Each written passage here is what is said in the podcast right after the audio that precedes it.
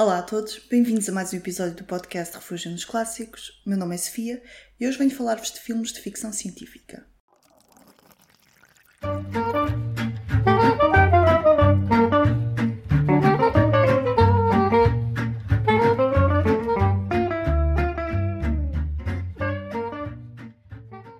Como vos contei no início deste mês, setembro para mim é sinónimo de ficção científica.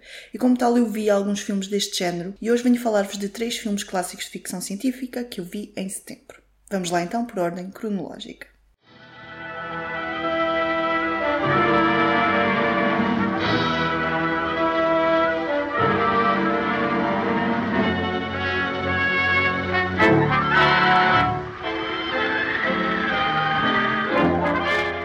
Em primeiro lugar, vou mencionar o filme The Invisible Man, O Homem Invisível, de 1933.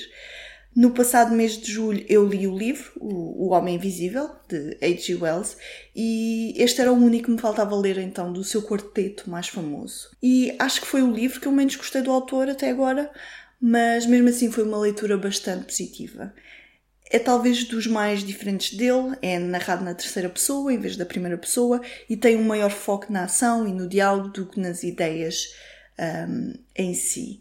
De qualquer modo, eu fiquei logo muito curiosa com esta adaptação, 33, especialmente depois de ouvir o episódio da Ana, do Anatomia do Livro, uh, focado neste livro e neste filme.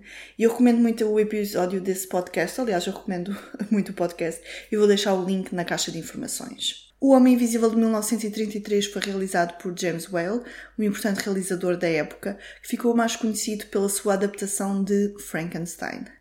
Tal como esse, o The Invisible Man é um dos famosos filmes dos estúdios da Universal, sendo o Homem Invisível considerado então um dos monstros da Universal.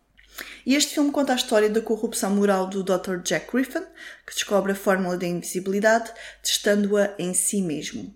O problema é que ele está com dificuldades em descobrir o antídoto para reverter o processo e para, assim, poder vender a fórmula para se tornar rico. Ele decide então isolar-se longe da sua noiva numa pequena estalagem numa aldeia rural para se focar nas suas experiências científicas, mas as coisas começam rapidamente a correr mal e ele começa a ficar cada vez mais instável mentalmente. I give you a last chance to leave me alone. Give me a last chance. You've committed assault, this what you've done, and you can come along to the station with me. Come along now, come quietly, unless you want me to put the handcuffs on. Stop where you are. You don't know what you're doing. I know what I'm doing, all right. Come on. Get hold of him. Lock him up! All right, you fools. You've brought it on yourselves. Everything would have come right if you'd only left me alone. You've driven me near madness with your peering through the keyholes and gaping through the curtains, and now you'll suffer for it. You're crazy to know who I am, aren't you? All right, I'll show you. E eu gostei bastante desta adaptação. Não é 100% fiel ao enredo original, mas é uma adaptação bastante próxima e que mantém sobretudo o espírito e as ideias da obra as poucas alterações que existem não são muito significativas. Eu acho que até acrescentam um pouco mais de, de sumo, digamos assim. A única alteração mais impactante é que pretende tornar o, o Homem Invisível num, numa personagem mais simpatética. Aqui, ao contrário do livro, é a própria invisibilidade que começa então a transformar psicologicamente o cientista, tornando-o assim mais megalómano e instável.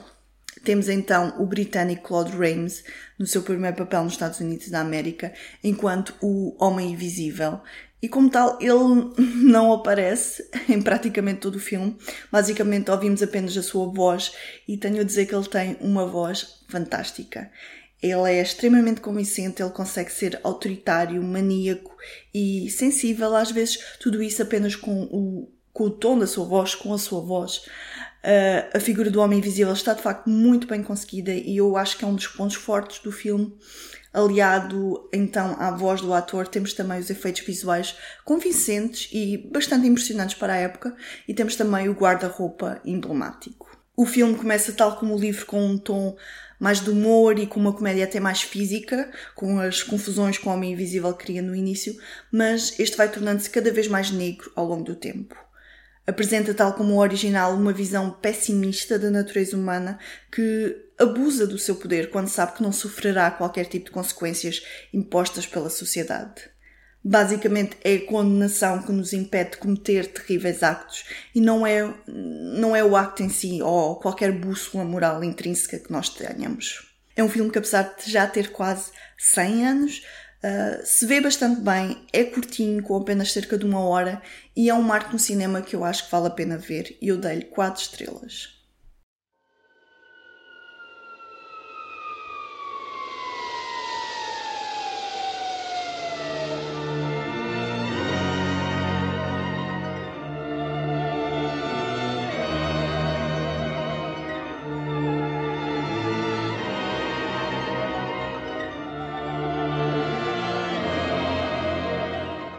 Próximo filme é o The Day the Earth Stood Still, em português O Dia em que a Terra Parou, de 1951.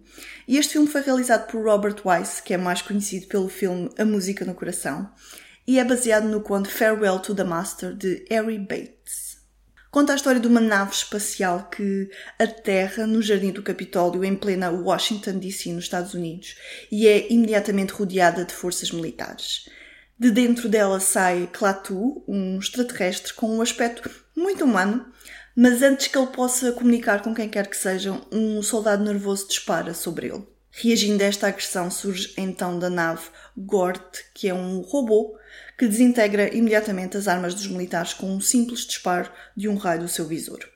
Klaatu, após ser transportado para o hospital e se aperceber que vai ser difícil comunicar ao mesmo tempo a mensagem que tem para transmitir com todos os governantes do mundo, uh, devido às várias inimizades que existem, decide então fugir e infiltrar-se no meio da população para melhor compreender o comportamento humano. I want to meet with representatives from all the nations of the earth. I'm afraid that would be a little awkward. It's completely without precedent. And there are practical considerations, the time involved, the, uh, the enormous distances. I traveled 250 million miles. I appreciate that, but I want to be frank with you, Mr. I mean, Klaatu. Our world at the moment is full of tensions and, uh, and suspicions. In the present international situation, such a meeting would be quite impossible. What about your United Nations? You know about the United Nations? We've been monitoring your radio broadcasts for a good many years. That's how we learned your languages. I'm sure you, you recognize from our broadcasts the evil forces that have produced the trouble in our world. Now, surely you I'm not agree concerned, Mr. Harley, with the internal affairs of your planet. My mission here is not to solve your petty squabbles. It concerns the existence of every last creature on Earth. Perhaps if, if you could explain a little. I intend to explain. To all the nations, at the same time. Este é um filme que pertence a um conjunto de filmes de ficção científica que foram lançados na década de 50 e que se focavam em invasões de extraterrestres ou em transformações causadas por radiações. Nesta época, a Segunda Guerra Mundial tinha acabado recentemente, trazendo consigo a sombra da ameaça nuclear e as tensões da Guerra Fria estavam também a, a crescer. E como tal, estes filmes refletiam muito, de forma simbólica, as preocupações e o estado de espírito dos norte-americanos. Este filme, ao contrário do filme do qual vou falar em seguida, procura transmitir uma mensagem anti-guerra e de entendimento, e como tal, o extraterrestre é visto como o, o interveniente sensato que quer ajudar a humanidade antes de pôr fim então ao descontrole que decorre na nossa Terra. É um filme cuja mensagem positiva ainda é atual e relevante, mas que deve ter soado então extremamente pertinente na época. Ao contrário do que estamos habituados hoje em dia, este é um filme de ficção científica mais focado na vertente humana e com pouca ação e efeitos especiais. Tem um ritmo algo pausado sem nunca ser demasiado lento e mistura bem o cotidiano com o fantástico. O design da nave em forma de disco voador e o robô massivo com o seu visor são extremamente emblemáticos e, no fundo, definiram uh, tendências no género da ficção científica. Hoje em dia, o robô parece um pouco tosco, especialmente quando se mexe, mas mesmo assim não deixa de, impressionar, especialmente tendo em conta que é um filme dos anos 50. Curiosamente, quem iria desempenhar o papel do alienígena originalmente era o Claude Rains, que eu mencionei no filme anterior, mas eu acho que o ator que foi escolhido, o Michael Rennie, foi uma boa escolha. Ele é muito alto e, e magro, com umas feições bastante angulares, que conferem um toque ao mesmo tempo humano, mas também não natural à figura do extraterrestre. Eu acho que ele é realmente a personagem mais interessante e mais encantadora do filme. Um destaque vai também para a emblemática banda sonora de Bernard Herrmann, que é mais conhecido pelas suas colaborações com Hitchcock. Não sendo um filme particularmente arrebatador hoje em dia, não deixa de ser uma boa história e um filme que entretém bastante. E eu estive entre as 3,5 e 4 estrelas, mas acabei então por lhe dar as 3 estrelas e meia.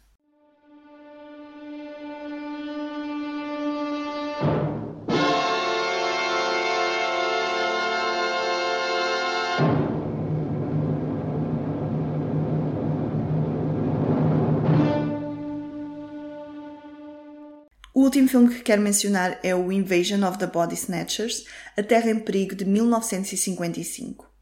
Este é baseado num livro de ficção científica dos anos 50, escrito por Jack Finney, e foi realizado por Don Siegel, que, é um, que foi um colaborador habitual de Clint Eastwood. Quando o Dr. Miles Bannon regressa à casa, à sua pequena terra natal de Santa Mira, na Califórnia, depara-se com uma série de pessoas que insistem que os seus parentes são impostores, que foram substituídos por outros de aparência idêntica. Inicialmente ele crê que se pode tratar de síndrome de Capgras em massa, uma espécie de histeria em massa, mas vai acabar por descobrir um conjunto de vagens estranhas e de tamanho incomum que possuem no seu interior duplos de habitantes de Santa Mira. It started. For me, it started last Thursday. In response to an urgent message from my nurse, I'd hurried home from a medical convention I'd been attending. At first glance, everything looked the same. It wasn't. Something evil had taken possession of the town. Como podem perceber, temos aqui uma premissa bastante interessante e original. É um filme de invasão alienígena, mas desta vez os extraterrestres são plantas e, no fundo, são também nós mesmos. É um filme de ficção científica que se apoia não em monstros e efeitos especiais, mas sim numa atmosfera de paranoia causada pela ameaça quase invisível que estes extraterrestres representam.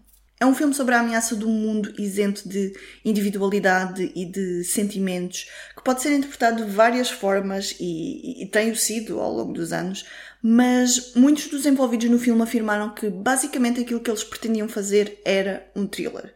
E eu acho que é isso que ele é uh, acima de tudo.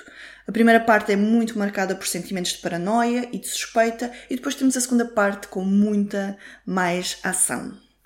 Eu confesso que achei a primeira parte muito mais arrepiante e, e que me prendeu muito mais a atenção. Já a segunda eu achei-a bastante repetitiva, basicamente eles só fogem, só fogem, e como tal tornou-se um bocadinho entediante. Pelos vistos, o final que eu vi foi o que foi originalmente lançado nos cinemas, uh, que é constituído então por um prólogo e um epílogo, e a história em si é narrada em flashbacks, em analepses. Mas, pelos vistos, este não é o final que o diretor queria, mas foi o final que foi imposto pelo estúdio. E eu concordo com o realizador, o final dele teria sido muito mais interessante. Existe um remake dos anos 70 com o Donald Sutherland e com o Jeff Goldblum. E eu ainda não vi este filme, mas gostaria muito de ver porque ele também é bastante elogiado. Quanto à classificação, eu estou entre as 3 estrelas e 3 estrelas e meia, mas acho que me vou ficar pelas 3 estrelas de qualquer modo, sem dúvida que este filme é um importante marco na ficção científica que vale a pena ver. E pronto, estes foram os filmes de ficção científica que eu vi em setembro. Apesar das diferentes classificações, todos eles foram clássicos que eu gostei bastante de ver e que acho que são imprescindíveis para quem gosta do género e quer conhecer melhor as suas origens. Digam-me se já viram algum destes filmes e o que é que acharam. E podem deixar-me também as vossas sugestões através da conta de Instagram O Refúgio de Sofia ou através do blog que eu criei recentemente para o podcast. O link vai estar na descrição do episódio, todos os links estão sempre lá, mas é um link bastante fácil de decorar, é www.refugiodosclássicos.blogspot.com. Obrigada por estarem desse lado e até ao próximo episódio.